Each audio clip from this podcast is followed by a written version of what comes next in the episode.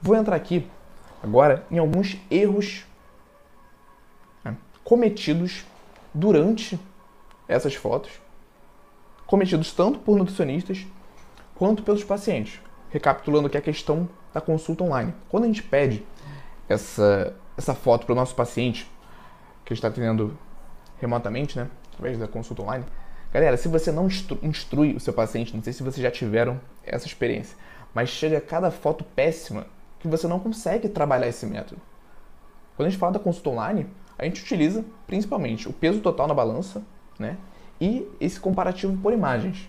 Se você não instrui o seu paciente, as fotos que chegam realmente, em alguns casos, são péssimas. Beleza? Então a gente não consegue trabalhar de forma adequada dessa maneira. Então, na primeira consulta, através dessas imagens, você pode e deve orientar em relação a isso. Primeiro, não pode ser num local escuro, né? obviamente. Mas um outro erro que a galera comete muito é em relação à diferença de uma foto para outra. Às vezes a pessoa faz a primeira sequência de fotos em uma iluminação X e a segunda sequência de fotos, no mês seguinte, depois de dois meses, em uma iluminação completamente diferente. O que dificulta muito para fazer esse comparativo entre as imagens. Tá? Isso aqui a gente consegue levar para as roupas também. De preferência, na mesma iluminação, realizar essas fotos na mesma iluminação e com a mesma roupa. Porque se em uma consulta, pensa nesse contexto aqui que eu vou colocar. Se na primeira consulta ele manda essas fotos em um local iluminado, né, com um short, um paciente homem no caso, e na segunda consulta ele manda essas fotos né, em um local escuro e de sunga, assim, isso enviesa completamente, torna esse comparativo completamente enviesado. Aí você tem muita discrepâncias de uma foto para outra, além da imagem corporal. Então fazer esse comparativo fica bem complicado. Por isso que iluminação é um ponto importante que a gente tem que ter atenção quando nós formos realizar essas fotos no nosso consultório né? e também na hora de instruir o seu paciente. Ah, Igor, mas o meu consultório ele é muito escuro. Eu atendo aqui numa sala que não é muito bem iluminada, a janela fica do outro lado, então isso dificulta as minhas fotos. Então tá aqui uma sugestão para vocês, galera. Comprar um softbox com 150 reais. Você compra essa iluminação, ela, ela funciona de forma portátil também, você consegue desmontar isso e soluciona esse problema, pelo menos no consultório.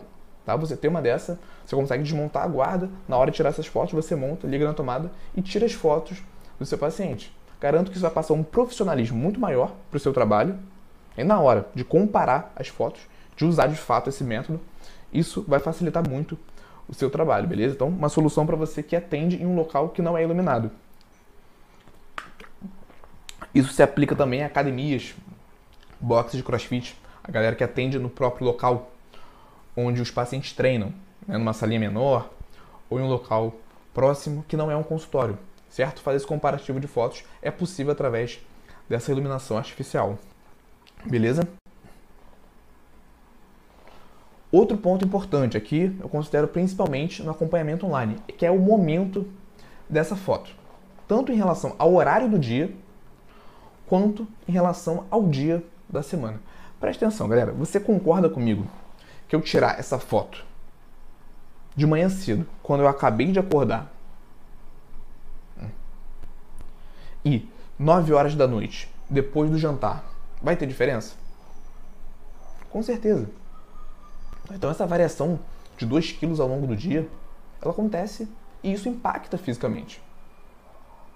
Então não existe um horário que é 100% correto para que essas fotos sejam tiradas, mas é necessário uma padronização. Se o paciente vai tirar essa foto de manhã, quando acorda, todas as fotos, todas as sequências de fotos em momentos diferentes devem ser tiradas de manhã quando esse paciente acorda. Beleza? Para ficar mais fácil você comparar os resultados. Outra coisa, esse paciente tirar essa foto segunda-feira de manhã, depois de ter ido no rodízio de pizza no dia anterior, no domingo, é diferente desse paciente ter tirado essa foto uma quarta-feira de manhã depois de ter voltado para a dieta. Então, padronizar o dia da semana também é importante. Então, além do horário do dia, o dia da semana. Então, o que eu sugiro que você faça? Monta lá um PDF com as orientações para esse paciente, tanto em relação à iluminação quanto em relação ao momento dessa foto. Explica tudo isso para ele, porque a galera não tem noção mesmo. Né? Eles não precisam saber disso.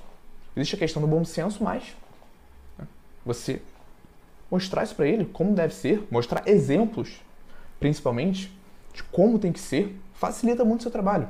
Ele vai te mandar essas fotos numa qualidade melhor. Beleza? Então, vale a pena. E outra questão, galera, isso aqui, porra, isso aqui até me estressa. Fundo da foto.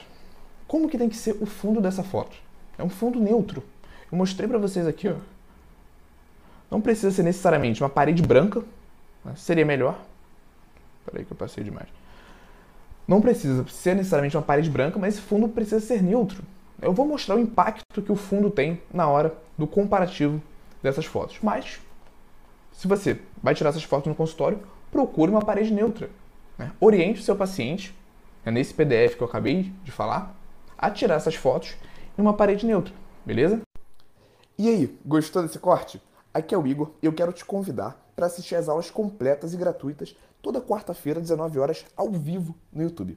Para participar, é só você se inscrever no link que está na descrição desse episódio do podcast e nos vemos lá quarta-feira, 19 horas, ao vivo no YouTube.